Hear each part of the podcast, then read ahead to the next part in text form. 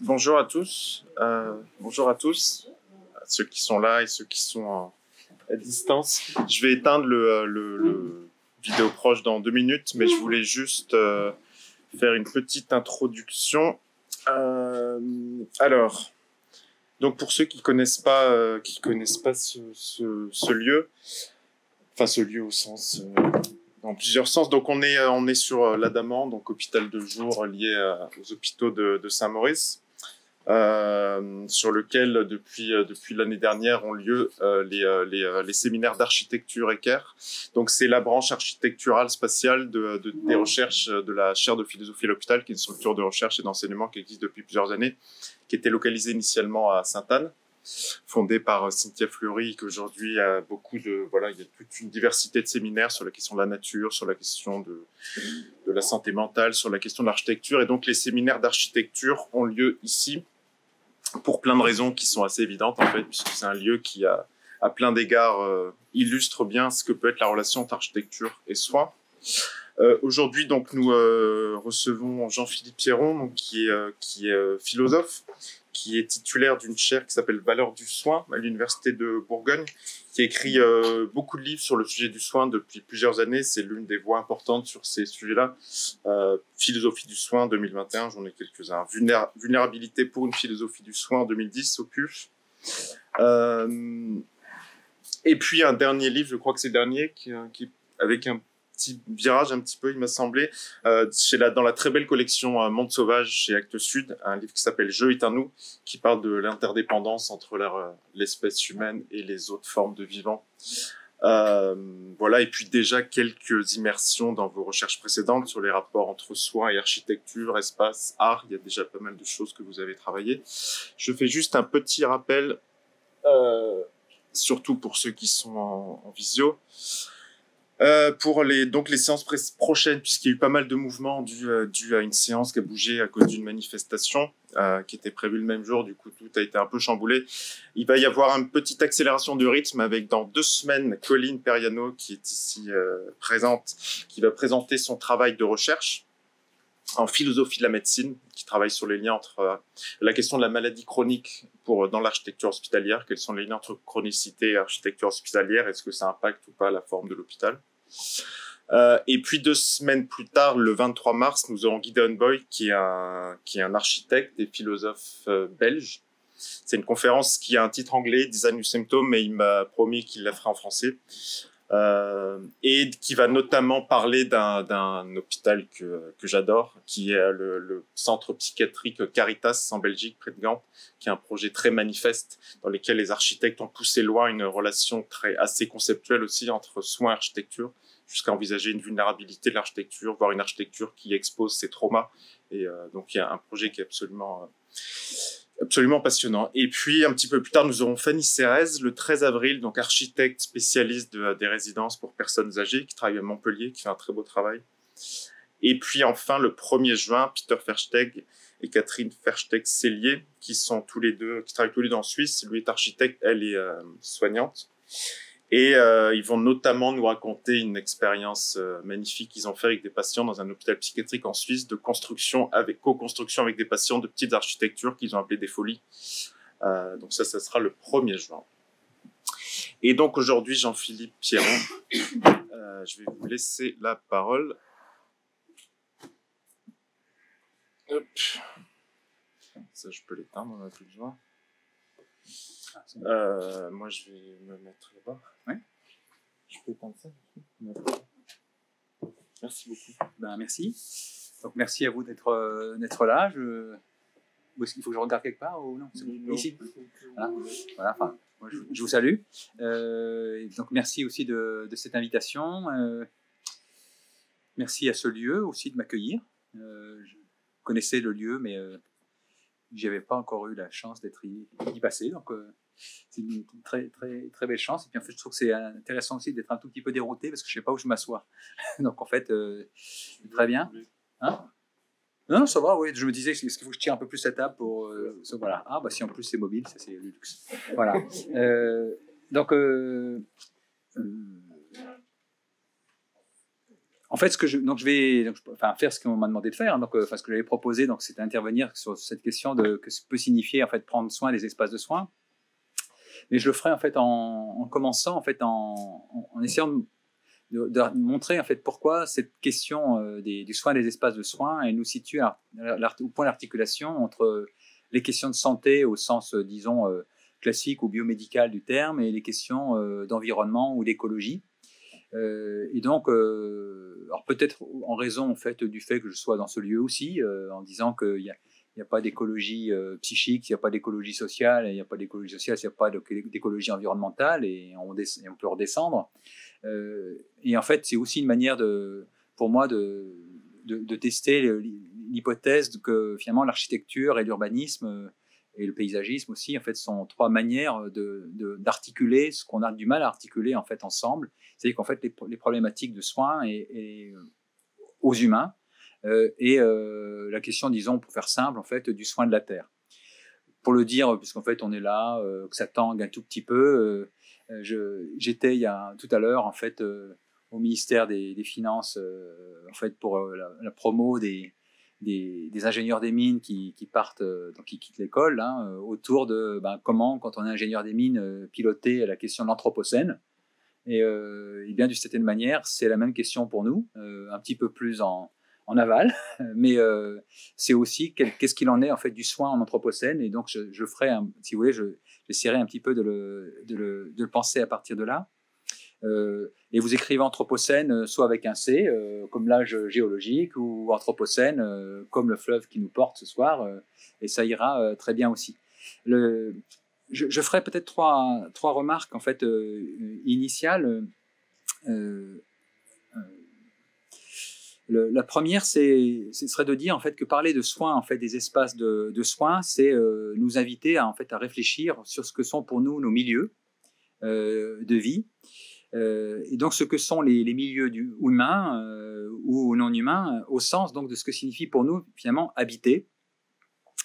ou pour le dire autrement, comment bien finalement être vivant, c'est être assuré dans son, dans son lieu d'être, et peut-être que l'expérience de la maladie, c'est précisément être altéré euh, ou malmené précisément quant à cette question du lieu d'être. Enfin bref, euh, et c'est assez évident dans le cas de la maladie mentale, mais, mais peut-être euh, aussi dans d'autres formes de maladies. Et si on accepte cette dichotomie, d'ailleurs, qui est déjà très discutable, mais en fait, le, comment en fait la maladie, elle peut se penser aussi comme une manière d'être affectée dans sa manière de vivre la présence, d'être possiblement là, ou dans le mal qu'on a à être là. Euh, euh, que ça soit euh, soit dans la prostration qui est la caricature du blottissement ou inversement dans la figure de l'ultramobilité dans l'impossibilité à pouvoir être là. Et, ce qui est frappant, c'est pour ça que je trouve c'est intéressant qu'on soit dans ce lieu, c'est que cette question des milieux, elle, est, elle est pensée bien sûr en médecine, elle est pensée, je trouve, de façon assez bizarre euh, comme une réactualisation du dualisme âme-corps, euh, selon qu'on l'appréhende du point de vue de la médecine dite somatique ou qu'on l'appréhende euh, du point de vue de la médecine dite, psychiatrique. C'est-à-dire qu'en fait, ce qui me frappe, c'est que du côté de la psychiatrie, dans la diversité de ces modèles, parce que finalement, il y a plusieurs manières de modéliser en, psychiatrie, c'est moins évident en médecine dite somatique, hein, c'est de la biomédecine. c'est compliqué, on peut faire la médecine complémentaire, on peut faire la médecine parallèle, mais, globalement, le, la médecine universitaire dite somatique, elle est euh, sous paradigme bio, biomédical. Bref, en psychiatrie, on a une pluralité de, modélisations possibles, hein, des approches cognitivistes euh, aux approches psychanalytiques, des approches de psychiatrie institutionnelle, assez de design analyse. Enfin, donc il y a une pluralité et c'est intéressant de, le noter. Et de ce point de vue, la psychiatrie a beaucoup pensé la question justement du rapport à, la, la, psychiatrie et la psychiatrie phénoménologique en particulier a, beaucoup pensé la question de ce que c'est qu'un lieu? Euh, et ce que c'est que euh, l'expérience spatiale? Peut-être parce que précisément la maladie mentale, c'est euh, la manière d'attaquer la possibilité d'être là. Hein. Enfin, Bieswanger, quand il, quand relie Heidegger à la question du Dasein, c'est ça qu'il veut dire. C'est qu'en fait, le trouble de la présence, c'est le trouble de la difficulté d'être là.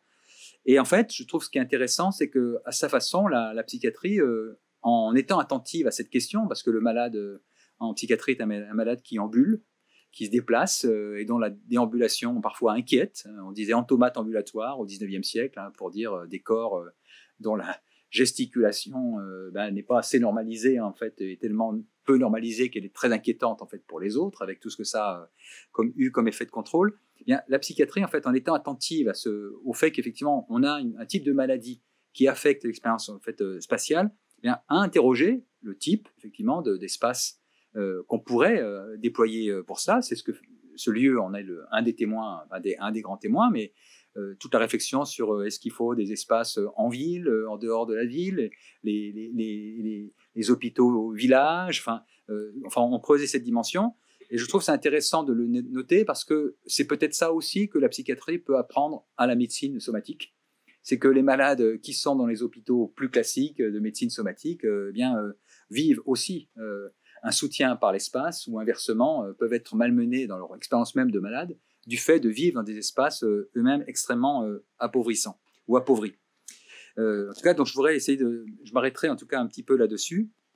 Et puis, peut-être dernière remarque très générale en fait, je voudrais, je voudrais faire pour commencer, c'est de, de dire qu'une partie de, de, de, mon intérêt, enfin, je ne suis pas un spécialiste, mais de mon intérêt fait, pour les questions d'architecture euh, d'urbanisme et de paysage, euh, c'est que je trouve pour les questions de soins, euh, c'est un lieu de, traduction intéressant entre les problématiques, disons, sanitaires et les problématiques, disons, écologiques, pour le formuler comme ça.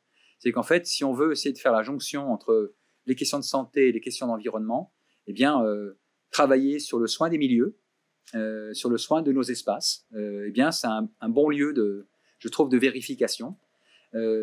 En faisant le constat, enfin peut-être que vous avez aussi fait ce constat, je ne sais pas en fait quelles sont vos, formations, enfin qu'est-ce que vous portez comme, comme, comme intérêt, comme question, hein, mais euh, moi quelque chose qui m'a beaucoup frappé en fait euh, quand on pense, enfin quand je lis les, avis du Conseil consultatif national d'éthique, hein, c'est que le Conseil consultatif national d'éthique euh, aborde un tas de questions, toutes passionnantes, mais c'est toujours humain, humain, humain, jamais l'articulation de l'humain et de l'espace, jamais l'articulation l'humain et, et, le climat, enfin et à l'exception d'un tout petit texte lors de la COP 21, euh, qui était une petite lettre en fait que l'avis que le comité avait fait, mais qui était une lettre en disant on soutient les enjeux de la COP, mais bon. Et en fait, donc ça, ça, m'interroge beaucoup parce que ça, ça laisserait penser, et c'est ça que je voudrais essayer de, de, montrer, euh, que la question des espaces, en fait, pour le soin, ne sont que des questions décoratives. Que l'espace en soi ne serait pas euh, porteur, euh, ne serait pas euh, soutenant, euh, qui n'aurait pas une portance des lieux, hein, pour le dire dans, dans, les mots de la phénoménologie. Et, donc, en fait, c'est donc c'est cette idée que je voudrais essayer de, présenter en fait ce soir. C'est bah, que peut signifier une portance des lieux et en quel sens le soin des espaces de soins. eh bien, c'est une manière d'être attentive justement à, ces, à ces derniers.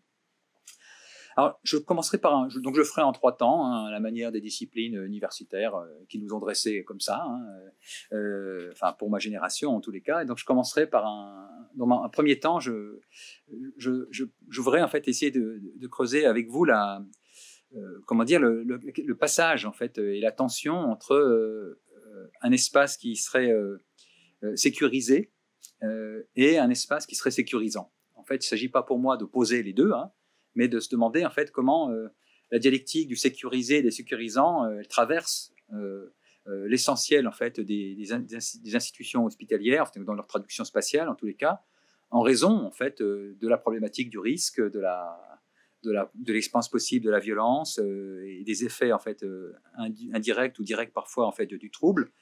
Donc creuser cette dialectique c'est c'est aussi de se demander dans quelle mesure eh bien un espace qui serait soigné eh bien, euh, pourrait être un espace soignant. Hein. Donc c'est cette idée-là que je voudrais, ça sera mon premier, mon premier temps. Euh. ensuite, dans un deuxième temps, euh, bah, je voudrais essayer de préciser un tout petit peu bah, qu'est-ce que pourrait être, au sens précis du terme, un, soin de l'espace et par l'espace. Hein. et donc en articulant de ce point de vue-là avec les théories du Caire. Hein. Et puis je finirai dans un, dans un troisième temps sur la question de de l'habité, du soin et des habitats euh, autour de la problématique de la pluralité des espaces, des espaces hospitaliers, c'est qu'en fait, leurs différentes configurations spatiales. Euh, donc je commence par ce, premier point, dans cette dialectique, donc comment faire qu'un espace sécurisé soit aussi un espace sécurisant. c'est une, manière en fait de, ou pour le dire autrement, ça vient bien, c'est assez évident si on pense en psychiatrie de la, la, difficile tension, hein, si je puis dire, qu'il y a entre la contention et la contenance, hein, par exemple, mais ou bien de l'isolement à l'apaisement, enfin toutes ces questions qui sont beaucoup aujourd'hui travaillées en psychiatrie. Donc, ce qui est en, jeu, c'est de, effectivement de discuter le fait que les espaces de, soins, au sens, euh, disons, médical du terme, sont, sont pris euh, dans des tensions euh, qu'on peut vouloir présenter comme des dichotomies hein, ou comme des oppositions, qui le sont parfois, mais qu'on aurait intérêt précisément à reconnaître plutôt comme des tensions que comme des, des, oppositions. C'est-à-dire, en l'occurrence, c'est celle, effectivement, de la problématique du sécurisant et des sécurisés. Hein.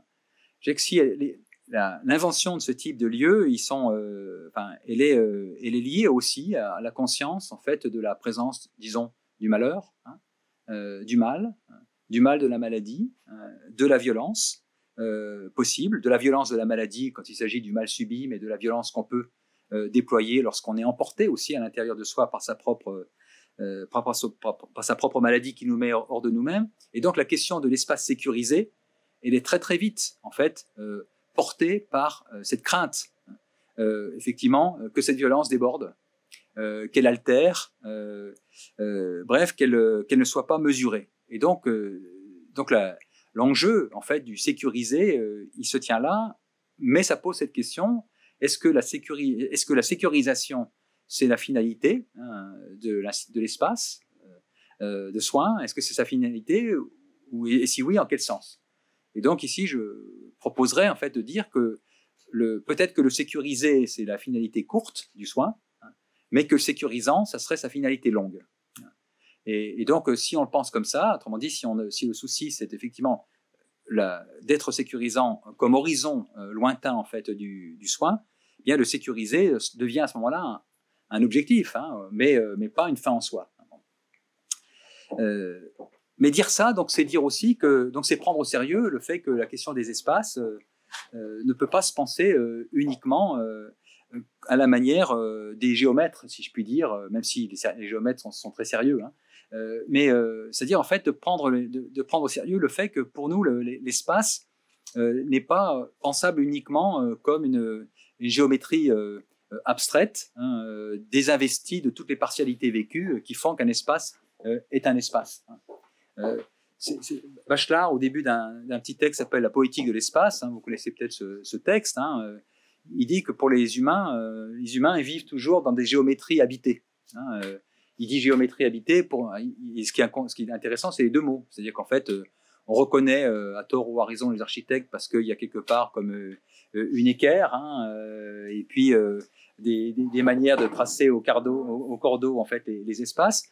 Mais en fait, ces géométries, en fait, sont tellement impersonnelles qu'elles ne disent encore rien. En fait, donc la question de la géométrie habitée, c'est comment nous sommes, en fait, euh, euh, nous investissons l'espace, en fait, des partialités du sujet, enfin l'espace vécu. Donc c'est pas simplement l'espace construit ou l'espace euh, connu. Et donc quand il parle de, géométrie habitée, Bachelard en fait insiste sur l'idée que donc pour en ce sens-là, c'est une, idée assez convenue, enfin générale en phénoménologie que l'humain, donc en fait, euh, n'est pas dans, n'est pas dans l'espace comme des objets euh, sont dans l'espace. Hein.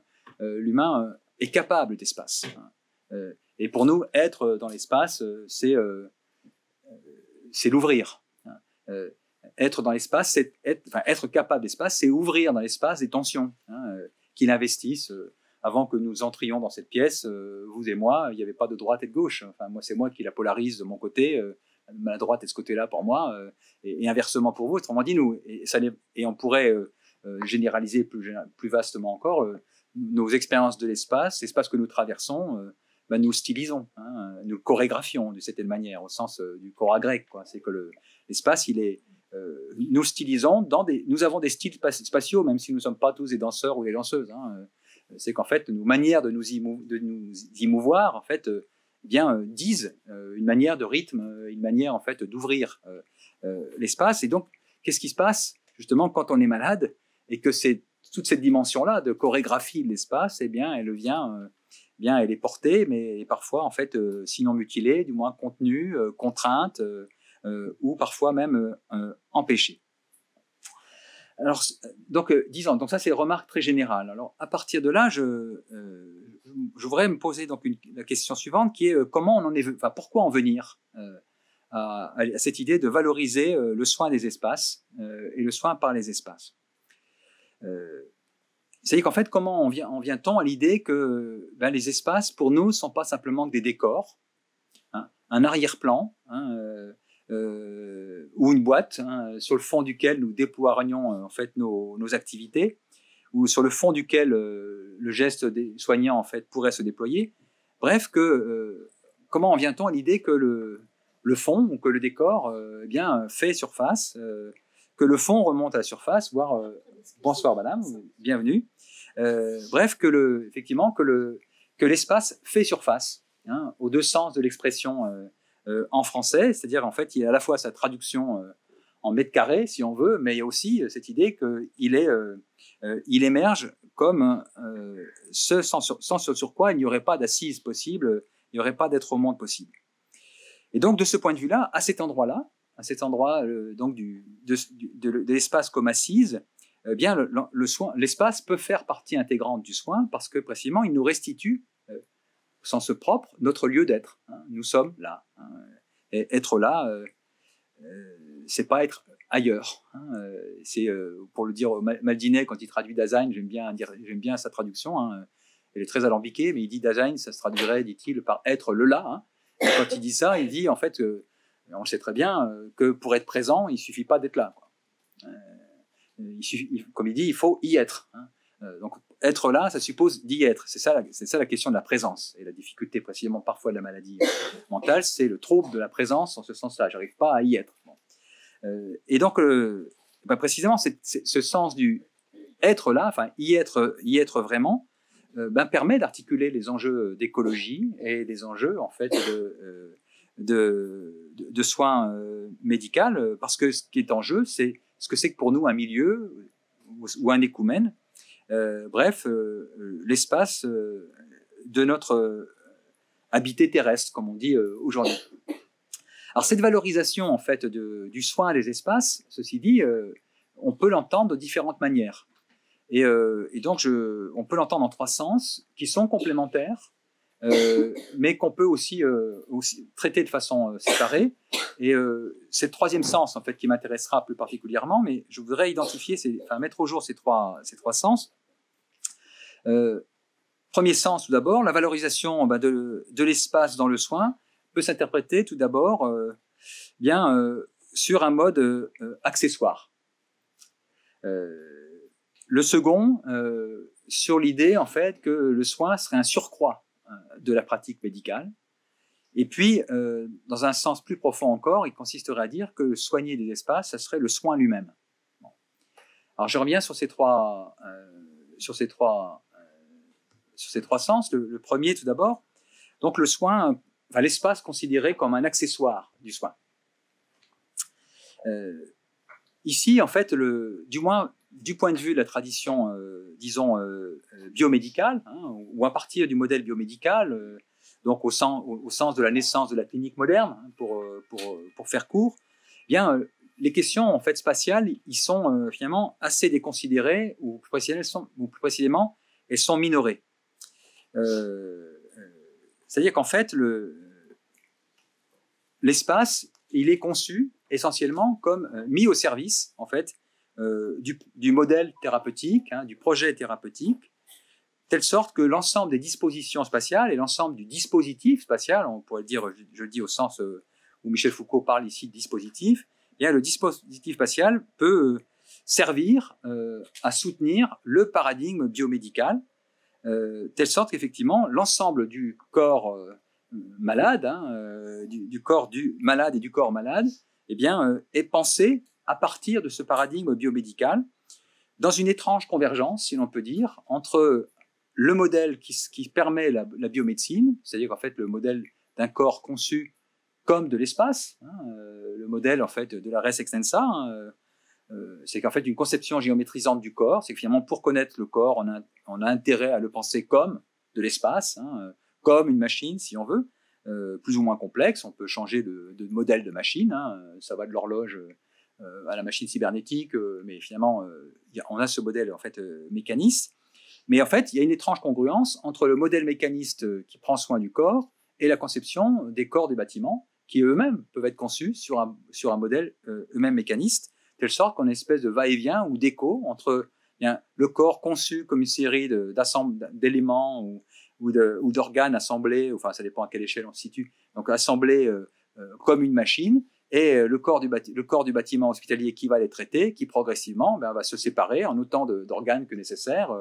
et, finalement, on a une division du corps par l'anatomie qui retrouve une division de celui-ci par, le, par le traitement segmenté de celui-ci dans les spécialités qui divisent l'espace dans nos, hôpitaux contemporains. Donc de ce point de vue, euh, on pourrait dire que le, modèle biomédical qui euh, inspire une certaine conception de la construction de, l'institution hospitalière, en tout cas de l'espace hospitalier au sens de l'hôpital, eh bien il est marqué euh, par bon, bon, ce que Simondon appelle l'hypertélie. Alors je ne sais pas ce que ce qu'ils ont, si je précise, je, enfin je précise peut-être ce qu'il faut entendre par ce qu'il entend par hypertélie. Hein. mais donc une, il y, a une hypertélie, en fait, au sens de hypertélos, hein, euh, donc du, modèle biomédical, euh, qui, euh, qui, relève en fait de ce que Simondon, donc ce philosophe des techniques, appellerait une conception abstraite d'un dispositif technique. Alors j'explique deux secondes de quoi il est question quand on parle d'hypertélie, hein, et puis situer tout petit peu Simondon, si c'est nécessaire, pour le oui, ouais. Hein, euh, en fait, c'est intéressant de voir, Simon donc c'est un philosophe des techniques, euh, qui a fait sa thèse avec euh, Georges Canguilhem, hein, lequel Canguilhem a beaucoup travaillé autour de Saint-Alban, et donc Tosquel, enfin toute une tradition de la, psychiatrie qui a, qu'il a hébergé, lui d'ailleurs, Canguilhem, pendant la Deuxième Guerre mondiale, alors qu'il était en résistance, avec cette idée que il y a là aussi un étrange écho entre la résistance euh, politique d'un côté et, la conception que, euh, comment dire, euh, quand Guilhem se fait de ce que c'est que la normalité comme auto-normativité. Hein. Et donc, en fait, Simondon, donc, élève de, de Canguilhem, bien, il, reçoit en fait les, leçons de, les leçons de Canguilhem, mais en fait, pour ce qui m'intéresse ici, eh ben, il les mobilise pour penser ce que c'est qu'un objet technique. Euh, et, en fait, qu'est-ce que c'est qu'un objet technique venu à maturité ou au contraire un objet technique qu'on pourrait appeler immature? Bon, ces, figures un peu organiques sont un peu, bon, un peu douteuses, mais bon.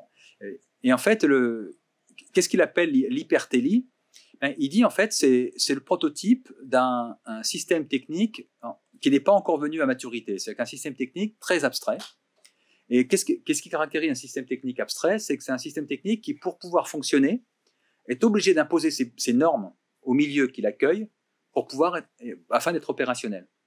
C'est qu'en fait, alors je prends deux exemples, euh, comment dire, pas dans, le domaine médical, mais ça permettra de faire comprendre. Euh, quand on a commencé à généraliser la, présence du numérique à l'école, euh, qu'est-ce qu'on faisait? On allait en salle informatique. Hein. Et le prototype de la salle informatique, c'est l'espace hypertélique, c'est-à-dire qu'en fait, on a construit l'ensemble de l'espace pour être dévolu à l'utilisation en fait du dispositif numérique. Euh, mais, ça supposait effectivement de contraindre l'ensemble de l'espace hein, au bon fonctionnement de la machine informatique. Quand ça devient un petit peu plus mûr, euh, progressivement, euh, le système technique va intégrer les normes du milieu au sein duquel il va s'installer, on va mettre du filaire, et puis aujourd'hui, on a ça, on en a un là, on n'est pas en salle informatique, mais on a malgré tout un écran devant nous. et donc, en fait, on, est passé d'un système technique abstrait à un système technique concret, ça pose la question de quelles normes des milieux ont été intégrés dans l'usage de ce type de dispositif. Hein, euh, et donc, euh, peut-être qu'il n'est pas encore complètement euh, individué. on pourrait discuter. Bref, premier exemple. Je prends un second exemple. c'est l'exemple de l'aéroport. Si vous voulez qu'un avion puisse atterrir et décoller de manière à peu près sécurisée, hein, ben, il faut éviter que, ben, les, que les avions s'écrasent. Donc, il faut que la, que la piste soit bien, bien comment dire, tassée et capable de recevoir les chocs. Il faut éviter qu'il y ait de l'aléa. Donc, en fait, on, barricade tout. Il ne faut pas qu'il y ait de vivant qui perturbe. Enfin, bref, on a un espace qui impose totalement son, empreinte à un milieu. Et en fait, hypothèse qu'on peut faire, c'est que ben, finalement, dans le paradigme biomédical, bien l'espace, il est conçu euh, à partir de l'hypertélie du biomédical. L'ensemble de ce qui s'y déploie, l'ensemble de la manière de concevoir l'espace, eh bien honore, enfin doit honorer en tout cas ce paradigme biomédical. C'est ce que je pense au petit texte de, Foucault en fait sur les machines à guérir. Hein. en fait, l'hôpital conçu comme machine à guérir, il est machine à guérir du point de vue du dispositif, en fait, euh, du paradigme biomédical. Euh, c'est-à-dire qu'en fait, comment on pense les ouvertures hein, euh, Il faut qu'on voit, donc la qualité de la lumière. Hein. et la lumière ici, elle est pensée comme du luxe, mais au sens sans eux. Hein. c'est-à-dire que c'est on quantifie. Il faut que la lumière soit au service du projet thérapeutique. donc c'est celle de la, lumière dans le laboratoire de, chirurgie, enfin dans la, salle euh, d'opération ou bien la qualité des lumières dans les couloirs. C'est vrai en fait pour les, questions de ventilation, le rapport à l'air autour des problématiques d'asepsie. Euh, c'est vrai pour la division euh, des tâches, la division du traitement du corps en fonction des, des spécialités médicales.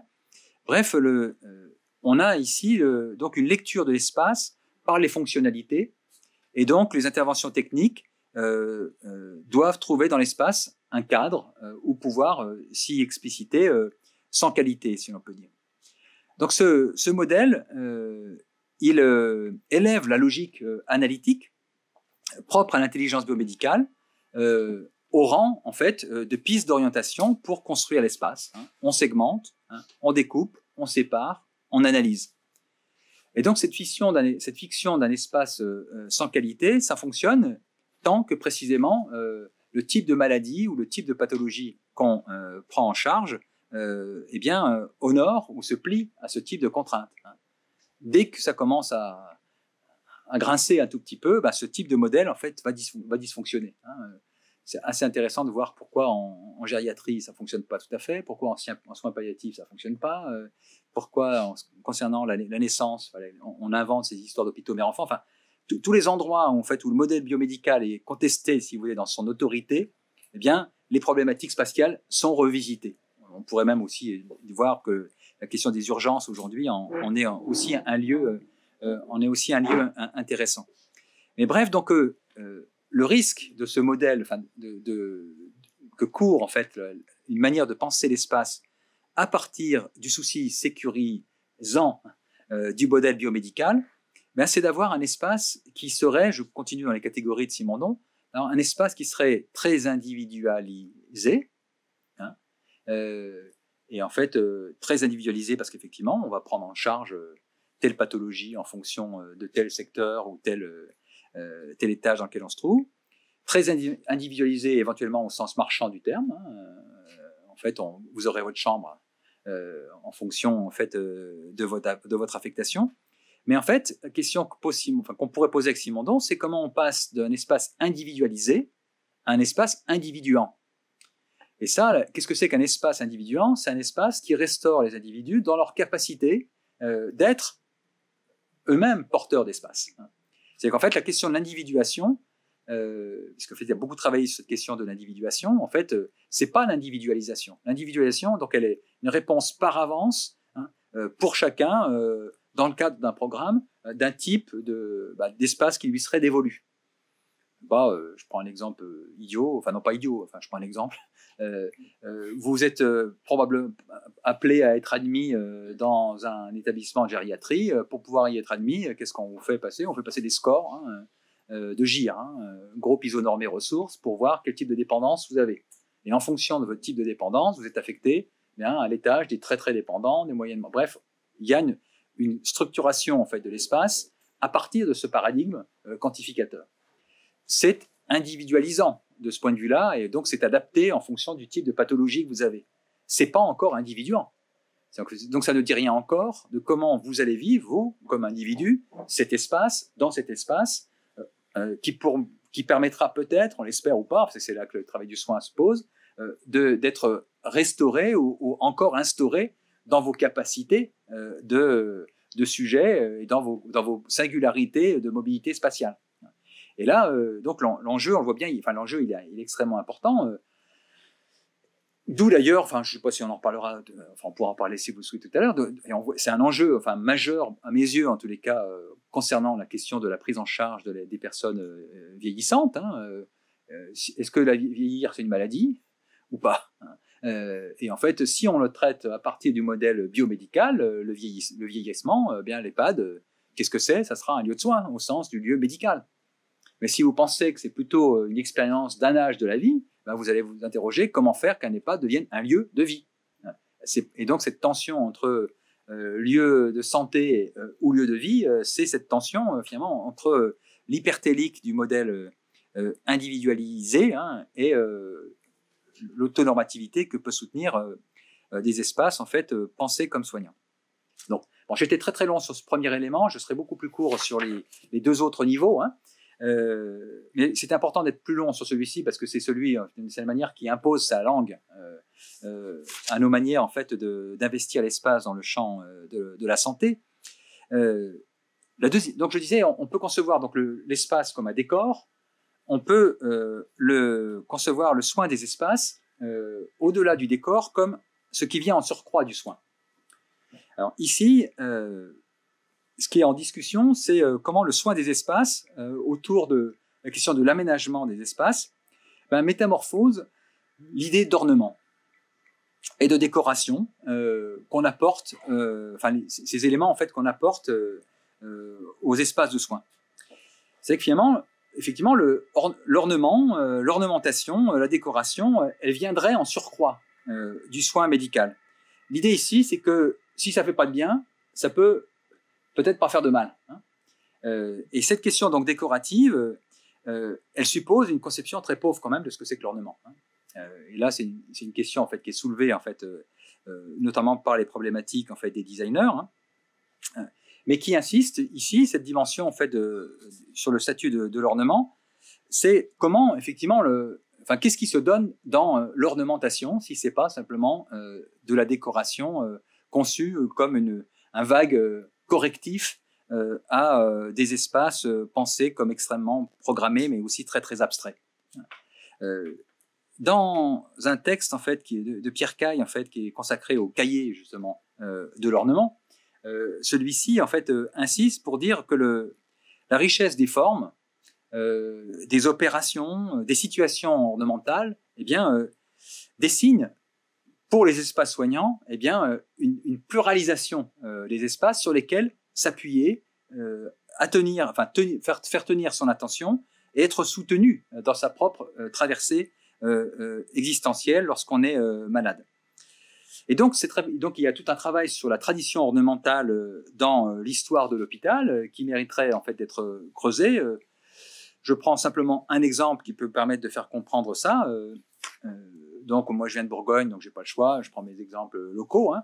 Euh, donc au sud de Dijon, donc il y a les, hospices euh, de Beaune, hein, euh, qui sont connus par leur vin, juste titre, mais aussi pour leurs architectures, donc le fameux hôtel-dieu. Et en fait, c'est intéressant en fait de, de, regarder ce qui se passe dans cette figure de l'hôtel-dieu, parce que alors, effectivement, par rapport au modèle individualisé dont je parlais tout à l'heure, on est très loin. Hein, des lits à trois personnes, des lits, pas des chambres. Hein. donc, il n'y a pas de chauffage central, on peut comprendre. Mais ce qui est très intéressant, c'est de, voir en fait comment euh, ces sont des espaces qui sont saturés sur le plan en fait de l'ornementation, hein, euh, saturés euh, de, sculptures, de peintures. Alors une partie des peintures ont été enlevées pour être protégées, mais en fait la qualité des, tissus, la qualité des sols, enfin dans le contexte de la médecine du XIIIe siècle, donc je ne veux pas, je veux pas exagérer en fait l'écart, mais ce que ça interroge, c'est comment euh, l'histoire de la fabrique de nos espaces de soins, c'est des histoires d'espaces qui se, qui se sont progressivement euh, désornementalisés hein, euh, au nom du sécurisé, délaissant précisément le fait que l'ornement n'est pas qu'un ornement parce qu'il est soutenant. Hein, quand on regarde la, ce que je veux dire par là, c'est que quand on regarde le contexte très particulier de la grande salle des malades, hein, elle est, ça, interroge une autre, c'est un autre enjeu, c'est pas l'enjeu de la discussion de ce soir, mais euh, nos, nos, hôpitaux sont plus des hôtels-dieux. Hein. donc, même s'il y a des hôpitaux qui s'appellent encore comme ça, mais euh, donc autrement dit, les enjeux de sécularisation euh, mériteraient aussi d'être ici en fait discutés. Mais c'est intéressant malgré tout de se dire en fait comment le, le fait qu'il y ait d'un côté une sculpture d'un Christ souffrant à l'entrée de la salle des malades et de l'autre côté un, un, retable en fait de, du jugement dernier ou de la vie au-delà, enfin de l'autre côté. Bon, ça, ça ritualise, ça symbolise, et entre les deux, toute la qualité en fait des matières en fait qui sont qui sont des belles matières, enfin soutenues notamment par ceux qui, sont les donateurs de l'Hôtel Dieu, ben, sont une manière de soutenir le, malade ou les malades dans, euh, dans ce qu'ils sont en train de traverser. Donc ça pose la question de comment leur milieu n'est pas simplement donc ici euh, un, un, horizon lointain, mais euh, un soutien en fait possible pour une expérience de traversée de l'hôpital qui est un qui est une expérience biographique en fait, hein, puisque la, la maladie c'est pas qu'un c'est pas qu'un un fait biologique, hein, c'est un événement biographique qui fait qu'effectivement, ben, comment, enfin, quelle biographie possible pour nous-mêmes dans cette traversée euh, euh, que qu'est celle en fait de la maladie euh, plus ou moins longue. Je prends un second exemple, hein, plus très rapidement, hein, c'est le dans l'hôpital de Genève hein, pour les malades cérébrolésés, toute une réflexion qui se fait aujourd'hui sur le caractère extrêmement pauvre des espaces de soins en fait pour ces malades des salles blanches, euh, des murs blancs, euh, comment dire, avec euh, parfaitement sécurisés, mais en fait aucune stimulation polysensorielle, les mêmes parfums partout. et donc, comment, enfin, il y a tout un travail sur comment l'expérience des jardins et du jardin thérapeutique, il est conçu comme une restauration de la polysensorialité du monde dans des espaces qui sont au contraire ben, assez aseptisés au sens propre, mais aussi en fait figurés de ce que ça peut signifier.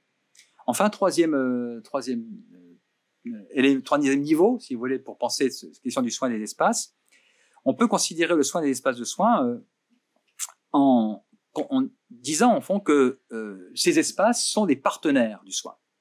Donc c'est c'est pas simplement du décoratif, hein, c'est pas du surcroît, hein, mais c'est du partenaire du soin.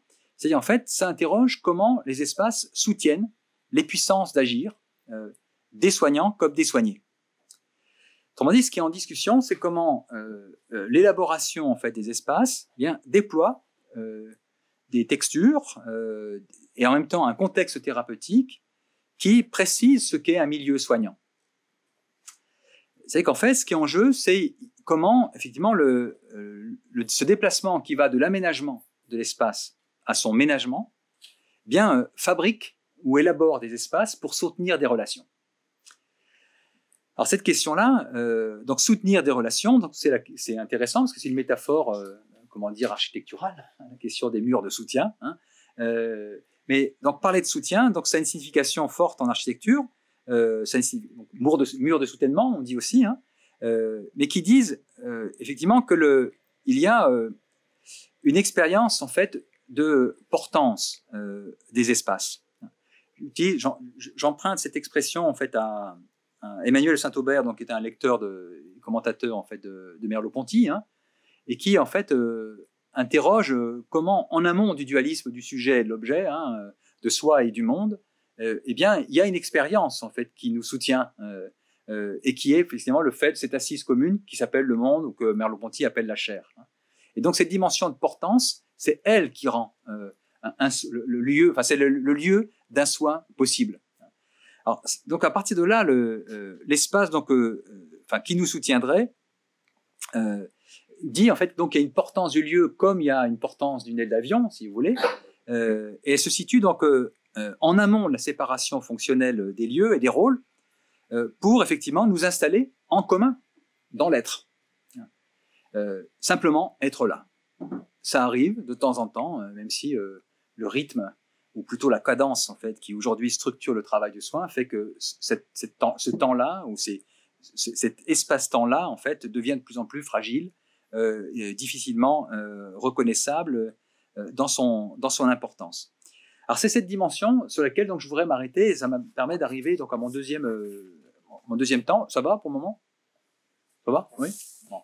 non, parce que je vous, entends, pas donc je, donc, euh, donc en fait, je voudrais m'arrêter donc maintenant sur cette, euh, ce soin de l'espace et par l'espace. Euh,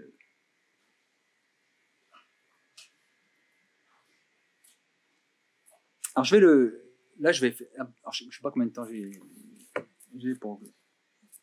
j'ai combien de temps là encore? S'il est 53.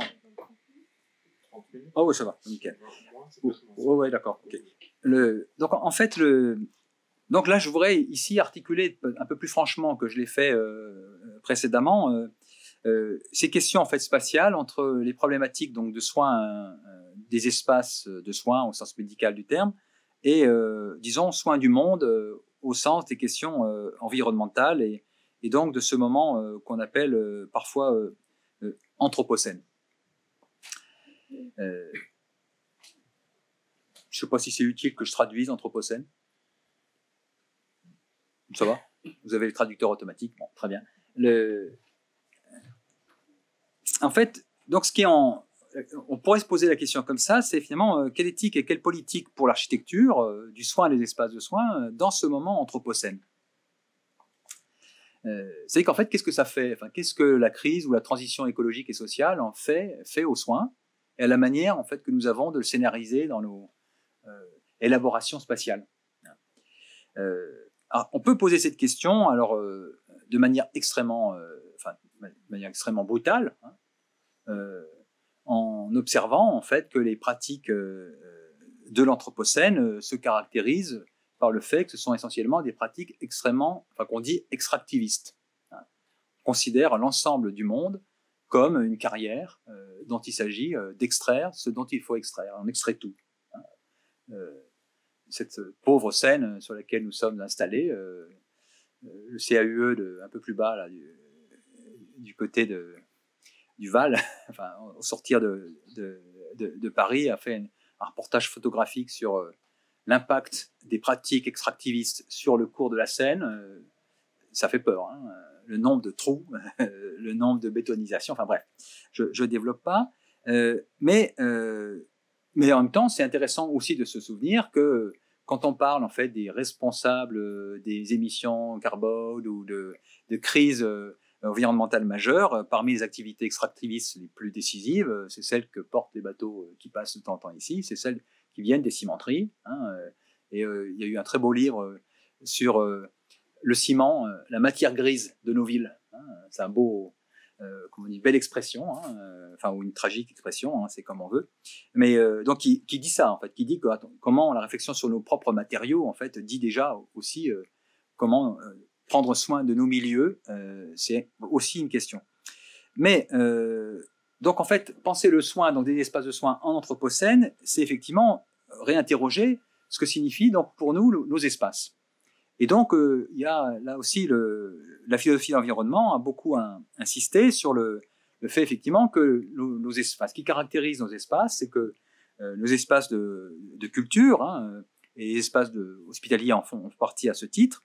Eh bien, chaque espace se, se, caractérise par euh, le fait qu'il y a ce qu'un un philosophe japonais appelle une entente propre avec les milieux.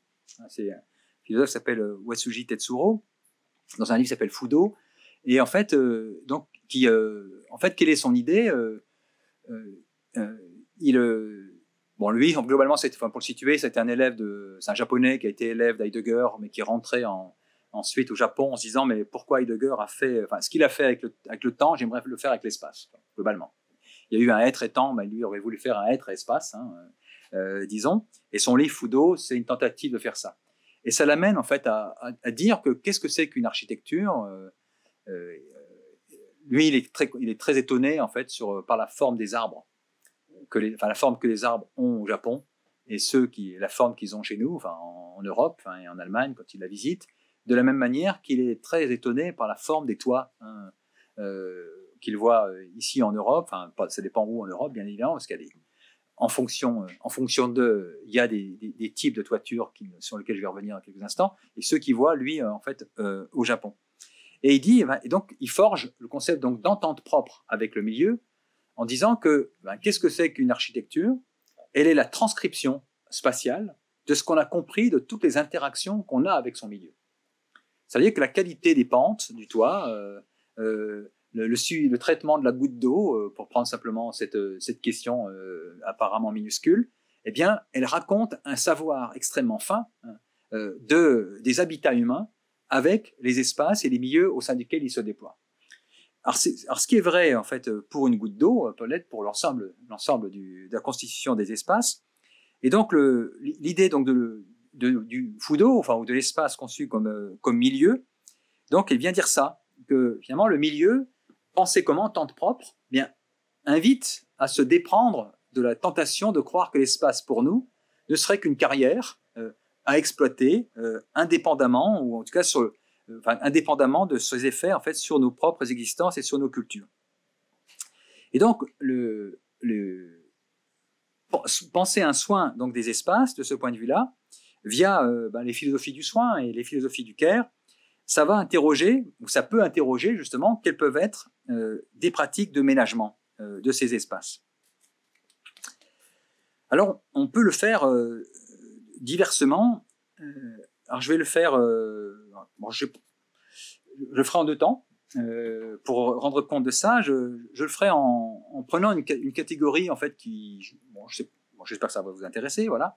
J'avais un tout petit doute en me disant peut-être ça va pas les intéresser, mais je vais quand même vous en parler. Et puis en deuxième temps, en reprenant de façon un peu scolaire les, thèses de Joanne Tronto pour penser les questions spatiales. Euh, sur le premier aspect, euh, une des manières en fait qu'on a de penser les espaces de soins euh, dans, leur lien avec l'anthropocène, il est porté aujourd'hui par tout un, type de disons à la fois de discours et de pratiques en fait qui se formulent dans la catégorie ou concept de responsabilité sociale et environnementale. Bon, je ne sais pas si vous connaissez, si vous êtes familier de ces catégories. Hein. donc la responsabilité sociale et environnementale, euh, alors j'ai un peu de scrupule à en parler parce qu'en fait, euh, donc ce qu'on appelle la RSE, hein, euh, je renvoie un, un, très bon texte qui s'appelle Dictionnaire critique de la RSE. Hein, tout ça pour dire, si vous voulez, que ça m'intéresse la RSE, mais ça ne veut pas dire qu'il ne faut pas avoir un discours critique à son égard.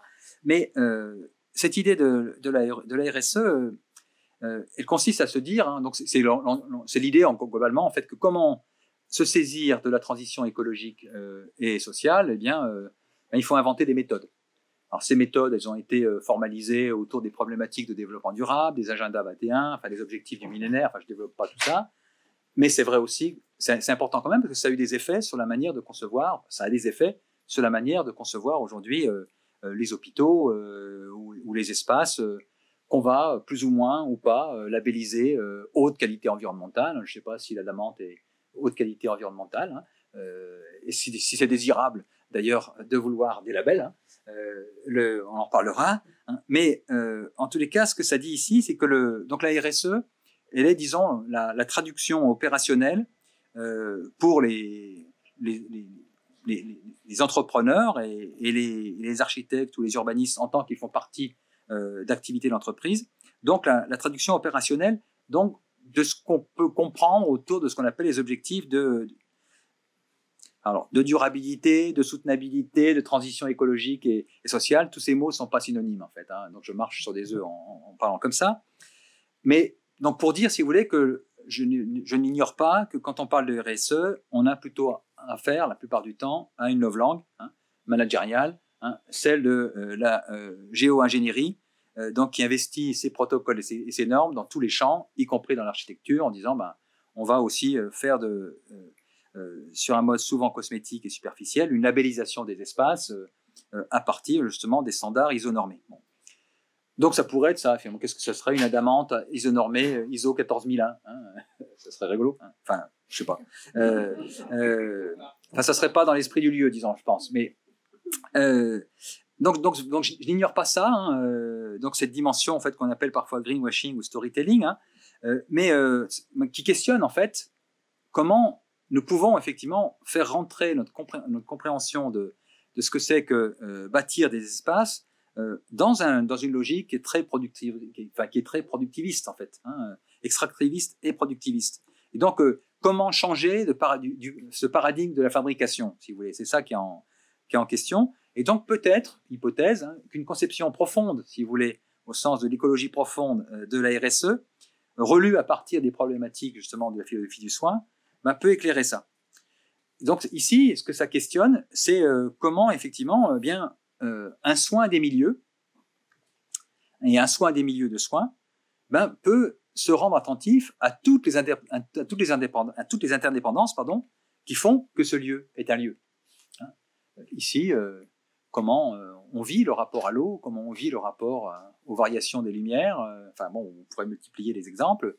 Qu'est-ce que c'est que, que le soin la nuit? Enfin bon, bref, je ne développe pas. Mais en tout cas, ce que ça indique, c'est qu'effectivement, la RSE, ainsi comprise, donc non pas sur un mode euh, si vous voulez, extraordinaire, mais comme intégré à l'intérieur d'une façon de concevoir euh, euh, le geste de bâtir, eh bien ça concerne très vite les dispositifs de construction. Qui convoque-t-on pour bâtir Qui sollicite-t-on hein, Comment les programmateurs des espaces de soins associent-ils ceux qui vivront ces espaces hein, C'est une vraie, une vraie question. Hein, en fait, on le voit dans les hôpitaux très très souvent. En fait, les programmateurs en fait viennent entendre euh, un tout petit peu et ensuite euh, euh, des, demandes, et, mais un tout petit peu. Enfin, et donc la question de c'est comment être associé à la fabrique des espaces. Hein. bref, donc ça concerne donc les dispositifs de construction, les dispositifs administratifs et fiscaux. Hein, où choisit-on de s'installer les, résidences administratives, des lieux de soins, c'est pas secondaire. Et donc la question donc des espaces, elle, est ici majeure. Mais euh, cette question de la RSE, en fait, on peut le juger, l'interpréter à partir des, problématiques de, euh, de care. Donc, euh, et donc, c'est ça que je voudrais maintenant développer plus, de façon plus ample.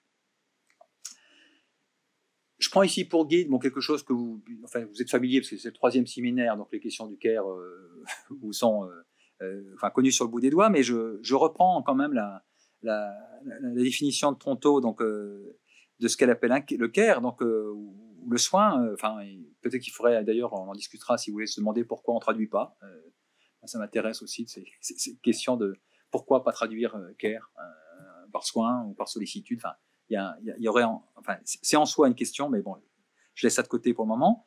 mais donc Tronto, donc lorsqu'elle parle de, de care, j'insiste, ce soit Tronto, autrement dit deuxième génération des théoriciens du care, donc qui approche le care dans sa, dans sa dimension politique. Hein et pas simplement euh, interpersonnel, hein, euh, même si la dimension interpersonnelle est, bien sûr majeure. Euh, et donc, elle définit le care comme ça. Hein, c'est, dit-il, au niveau le plus général, dit-elle, au niveau le plus général, une activité générique, activité générique, qui comprend tout ce que nous faisons pour maintenir, perpétuer et réparer notre monde. Donc la question de, de, nos pratiques de ménagement des espaces hein, ou des pratiques de maintenance, hein, puisqu'en fait, on m'a dit ici qu'on maintenait les espaces, qu'on était responsable d'une forme de maintenance en fait des, espaces. Euh, et donc ce, monde, cette maintenance euh, du monde, elle comprend, dit Tronto, c'est la, suite du propos, nos corps, nous-mêmes et notre environnement. Tous tout ensemble d'éléments que nous cherchons à relier en un réseau complexe en soutien à la vie. Bien, qu'est-ce qu'on peut en conclure euh, d'une telle de cette formule pour l'architecture, euh, l'urbanisme et le paysagisme? Bien, de cette manière, je dirais en fait que cette définition, euh, ce qu'elle a comme intérêt, c'est de redonner l'occasion, une, fois de plus, de, préciser la tension entre la finalité longue du soin, maintenir, perpétuer et réparer notre monde, hein, finalité longue, donc de, la finalité longue du geste d'architecture, hein, comme activité de générique, finalement. Cette finalité longue, c'est celle de euh, soutenir notre habitabilité terrestre, finalement, hein, nous permettre d'être des terrestres euh, sur Terre. Hein. Euh, donc, finalité longue, donc qui est pensée aujourd'hui autour des problématiques de ménagement des espaces, mais articuler cette finalité longue, donc avec une finalité courte, enfin avec des finalités courtes, c'est-à-dire en fait l'ensemble des étapes, les différents plans qui, déploie en fait euh, une pratique architecturale comme un care architectural ou comme un agir euh, architectural rusé, hein, euh, si on veut. Et donc chez Tronto, bah, si on veut le faire, je disais de manière assez scolaire, les, les, quatre moments en fait du care, en fait, elles sont intéressantes à relire de ce point de vue, parce qu'elle dit finalement, qu'est-ce qui caractérise d'abord le care, dit-elle, c'est d'abord d'accepter, hein, la question du caring about, hein, c'est impliquer ça implique, dit-elle, la, reconnaissance d'un besoin et de la nécessité de satisfaire. C'est-à-dire qu'en fait, ce qui est en jeu, c'est euh, entendre la demande d'habiter. Euh, et comment entendre la demande dans euh, ce que sera bientôt l'expression d'une commande. Et là, en fait, c'est une question qui est redoutable. Hein, c'est la distinction, enfin c'est la question de, comment maintenir vivante euh, la tension dans le champ de l'hospitalité entre l'appel hein, ou la demande et la traduction de cet appel ou de cette demande en question solutionnable. Parce que finalement, euh, on pourrait dire que qu'est-ce que c'est que le soin hein? C'est une tentative de traduction d'un appel ou de ce qu'on a cru entendre ou comprendre d'un appel à l'aide. Hein. J'ai mal, je souffre, euh, en euh, réponse ou en question éventuellement solutionnable. C'est-à-dire qu'en fait, il y, a une opération donc de traduction qui consiste effectivement entre les deux à, modéliser ce qu'on a compris de cet appel comme susceptible de pouvoir être euh, pris en charge, euh, sinon euh, traité. Et ce travail donc de traduction, il se conçoit effectivement au sens fort du, geste de traduction. C'est que traduire, c'est c'est pas trouver un identique. Hein, il n'y a jamais de traduction à l'identique. Hein, il traduire, c'est toujours chercher un équivalent. Et donc le, travail finalement de traduction de l'appel en une commande explicitable, enfin en un rendu en fait euh, final, c'est un travail de traduction qui, pour une part, en fait, risque une forme de trahison, hein, mais qui aussi, mais qui d'autre part invente euh, une forme de réponse euh, qui sera singulière et on l'espère individuante. Donc cette dimension en fait première de, l'appel, eh bien, elle prend un nom simple dans le champ du soin. Hein, c'est l'hospitalité. Hein. C'est l'hospitalité avant l'hôpital, si l'on peut dire. Euh, et donc, cette attente profonde, elle évoque euh, aussi euh, l'idée que précisément le, travail de l'architecture ou de l'urbanisme, c'est un art de traduire donc une demande en problématique spatiale. Et donc, comment faire que le travail de l'architecte ou de l'urbaniste soit, un travail de traducteur. Je, disais, je disais que c'était un peu, rapidement en fait que traduire, c'est pas chercher un équivalent, c'est chercher un, équivalent, c'est pas, un identique. J'explicite quand même peut-être deux secondes ce que ça veut dire, parce que je le dis de manière très très rapide en fait. Euh, en fait, je dis ça en, faisant référence à un texte de, Paul Ricoeur euh, consacré à la traduction, euh, dans lequel il dit en fait face à la problème de quand on est devant une problématique de la traduction, il y a plusieurs façons de résoudre le problème de la traduction. C'est-à-dire qu'en fait, j'ai rien compris ce qu'il raconte, hein, puisqu'il parle une autre langue que moi.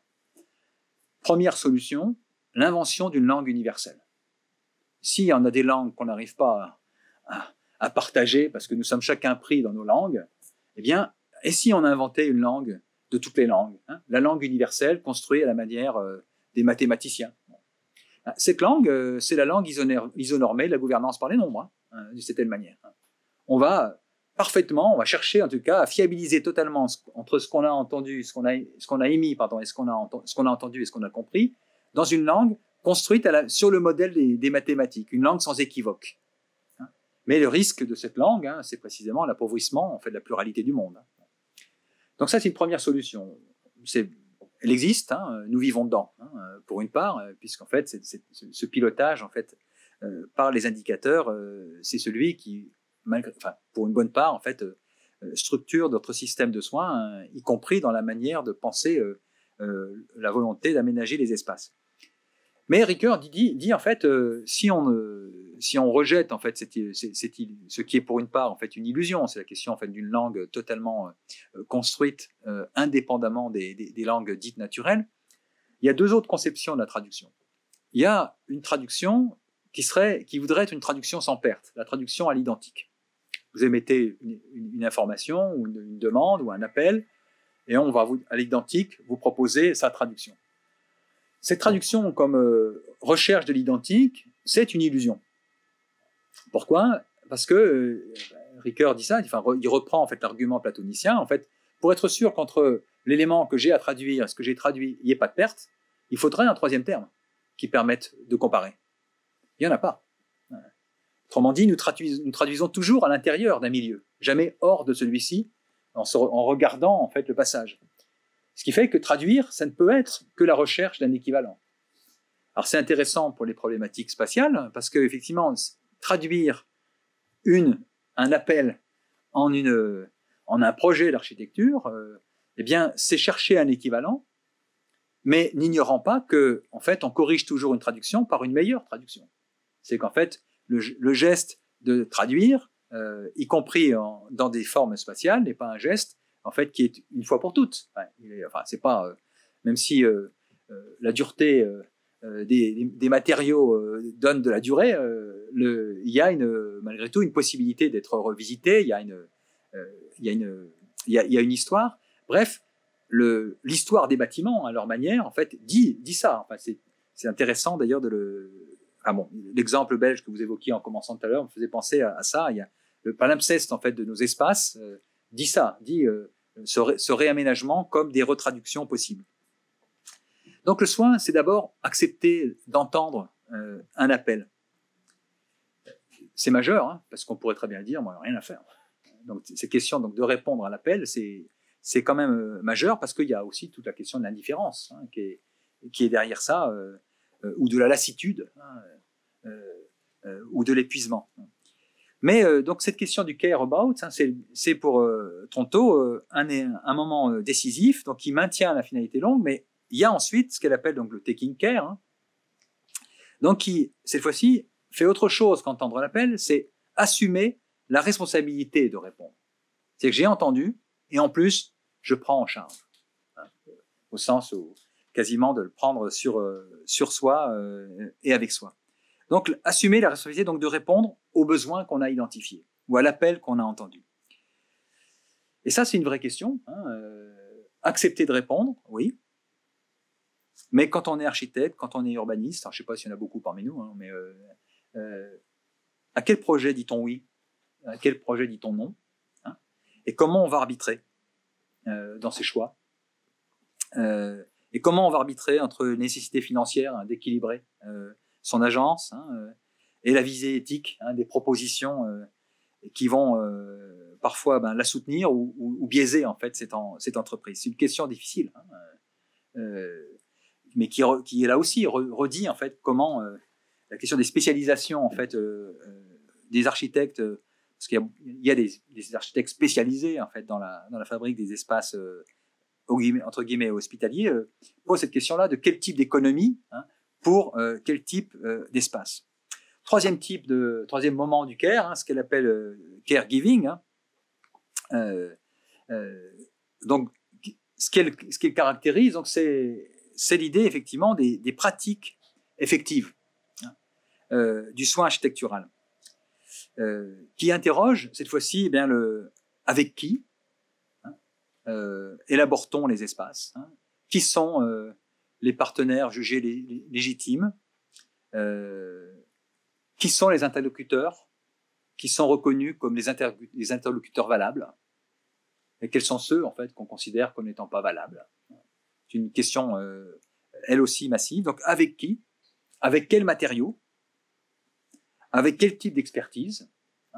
Et là, là aussi, euh, quel type d'expertise? Expertise des savoirs ingénieurs, expertise des savoirs de laboratoire, prise en compte des savoirs expérientiels ou des savoirs d'usage. Euh, euh, quel type bref, cette question donc du euh, avec qui, elle est extrêmement importante parce que c'est c'est l'enjeu effectivement de euh, de l'importance de la reconnaissance des experts sans céder euh, à la tentation de l'idéologie de l'expertise. Et donc, comment pluraliser finalement les expertises sans être dominé par un type de modèle. Alors cet aspect-là du caregiving, elle est donc dispensé le care, hein, effectivement, il est intéressant parce que il va donner des formes spatiales hein, et pluraliser les espaces de soins, hein, qui font que eh bien une unité de soins palliatifs dans son architecture peut ne pas être la même chose qu'un CHU, qui n'est pas la même chose qu'un EHPAD, qui n'est pas la même chose qu'un qu cabinet en ville. Enfin bref, la, variété des espaces en fait de soins, euh, elle est, euh, elle est intéressante parce qu'elle est effectivement à chaque fois l'expression euh, d'une inventivité qui a traduit dans une manière de pratiquer le soin ce qu'on a en, entendu de l'appel. Et puis donc cette question du, care receiving, donc la, recevoir le, soin, euh, qui attire euh, l'attention cette fois-ci sur comment sont vécus les aménagements spatiaux. Euh, est-ce qu'ils sont ces espaces euh, vécus vivables hein Est-ce qu'ils sont soutenants Est-ce qu'ils sont soutenables Ou est-ce qu'ils sont parfois invivables J'ai le souvenir d'une collègue architecte qui travaille sur la, ce qu'elle appelle la, part sonore de l'architecture. Hein, travaille sur les textures sonores des, bâtiments. Donc elle est architecte en même temps, elle est ingénieure du son. Et puis elle me racontait en fait pourquoi elle en était venue là. Son premier dessin de jeune architecte sortant d'école, c'était une, une école justement, une école maternelle magnifique. le dessin était vraiment magnifique. elle était contente quoi. Et puis, euh, elle est retournée voir en fait ce lieu euh, avec tous les enfants qui étaient à l'intérieur, une acoustique insupportable. Euh, et parce que les belles charpentes en bois, mais bon. Et en fait, elle dit, en fait, c'était intéressant pour moi, ça m'a vraiment formé. Hein, alors c'est banal, hein, mais elle en a fait en fait. comment dire, à la fois une manière de travailler et puis une manière d'enseigner, puisqu'en fait elle enseigne ces questions en, école d'archi, mais ce que ça interroge effectivement, c'est comment sont, vécus, ces espaces de, soins, qu'est-ce qu'on entend euh, de, ce qui se dit de ces espaces vécus et comment on met en place euh, euh, la possibilité d'entendre ce qui s'en dit. Hein, alors ces quatre éléments en fait que, présente en fait Tonto, ils sont à la fois intéressants et en même temps, je, voudrais dire une petite chose pour terminer sur ce point c'est qu'il y aurait une tentation, c'est euh, de croire que ces quatre points d'attention euh, devraient être traités comme un programme mécaniquement, mécaniquement appliqué, si vous voulez. Le pire qui puisse arriver, ce que, ce que dit Tronto, c'est que ces quatre moments du CARE, c'est un processus, c'est pas un programme. C'est qu'en fait, ça dit euh, quatre points d'attention, mais ça n'est pas. Enfin, on pourrait très bien être tenté de dire, bah, finalement, je vais faire du CARE architectural, quatre phases, quatre moments, vous voyez, puis l'appliquer de manière enfin, la randomiser.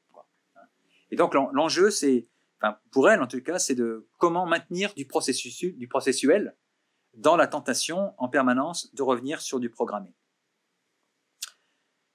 Bon, je sais pas quelle heure il est là. Je vais peut-être m'arrêter, là, parce que je, pourrais peut-être dire une dernière petite chose sur le, en, troisième temps, en conclusion. Je sais pas, on a encore temps ou pas? Oui, Parce que donc on ait le temps d'échanger. Euh, Oui, mais en fait, je, l'ai un, peu dit en fait euh, tout à l'heure. En fait, ce que je voudrais dire, en, ce troisième moment, en fait, j'avais placé sous la, rubrique donc euh, l'habiter, le, soin et euh, les espaces spécialisés de, l'hospitalité. en fait, ce que je, ce que je voulais simplement ici signifier, c'est que ce qui est assez, enfin, difficile de cette manière euh, pour les problématiques de, de care euh, architectural ou, ou, de care environnemental ici, dans le cadre en fait du soin hospitalier, c'est euh, comment prendre place dans des espaces qui sont épistémologiquement instruits et formés par un modèle très dominant qui est le paradigme biomédical. Je l'ai évoqué tout à l'heure en, en, commençant. Mais si le soin des espaces en fait relève d'une attention éthique, euh, les espaces de soins, eux, traduisent cette attention dans des dispositifs singularisés, spécialisés, par une technicité. Et euh, la question donc du, par laquelle j'ai commencé tout à l'heure de dire comment fait en sorte que le sécurisé soit sécurisant euh, revient, revient ici. Comment? Bien, en disant en fait que le, souci du sécurisé, en fait, rappelle que les espaces de soins en fait sont instruits par une épistémologie. Hein. Euh, ils sont instruits en fait par euh, des objectivations euh, qui portées par les savoirs, disons biomédicaux au sens très très large du terme. Je le formulerai comme ça en fait pour pas être trop long. C'est finalement l'expression spatiale des espaces dans un contexte biomédical. Hein, eh bien, ces expressions spatiales sont des théories matérialisées ce sont des, théories matérialisées. Une chambre, d'hôpital, ça se reconnaît tout de suite. Euh, parce que c'est une théorie, c'est saturé de théories matérialisées. Euh, on peut en prendre euh, plein d'exemples. Hein. Les, fermetures, la, taille des, la taille des ouvertures, elles sont pensées pour, éviter les problèmes de défenestration, par exemple. Hein. Les, problématiques, bon, la, forme du lit. Hein, toute cette question sur pourquoi les, lits sont nécessairement à une place, hein, y compris en gériatrie, hein, si on pense pour les... Enfin bref, on en parlera si vous voulez. sur la question de la, vie intime encore dans le grand âge. bref, c'est des questions là aussi spatiales en fait, pas que spatiales, mais, que, aussi. Et donc, bref, il y, a des, objectivations donc, qui sont des théories matérialisées. Le lit médicalisé, c'est une théorie matérialisée. Enfin, l'accès euh, à l'oxygène l'est. Enfin, on pourrait, on pourrait lire l'ensemble en fait de, ces espaces euh, ainsi. Il en faut bien évidemment, hein, euh, mais comment en même temps faire en sorte que ceci soutienne les, les, soignants et les, et soignés. Et en fait, je finirai là-dessus, le, les configurations spatiales euh, peuvent être l'expression d'une attention, voire euh, d'un soin. Parce qu'à l'intérieur des normes, à la fois euh, biomédicales et des normes de construction, parce qu'il y a les deux, hein, eh bien, à l'intérieur de ces normes, on peut inventer, on peut tenter, en tout cas encore, d'inventer des façons en fait de restaurer chacun et chacune dans ses capacités. Je prends un exemple. Bon, un exemple que je trouve, est l'exemple en fait d'hôpital Saint-Joseph-Saint-Luc euh, à, Saint-Étienne, à, Lyon, pardon, un hôpital qu'on trouve sur le, bord, du, Rhône, un autre fleuve. Euh,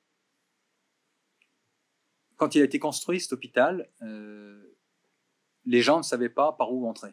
plus précisément, ils ne savaient pas si c'était un hôpital. En fait. C'est qu'en fait, les gens entraient, disait c'est où l'hôpital Saint-Joseph-Saint-Luc Et puis en fait, on disait vous y êtes.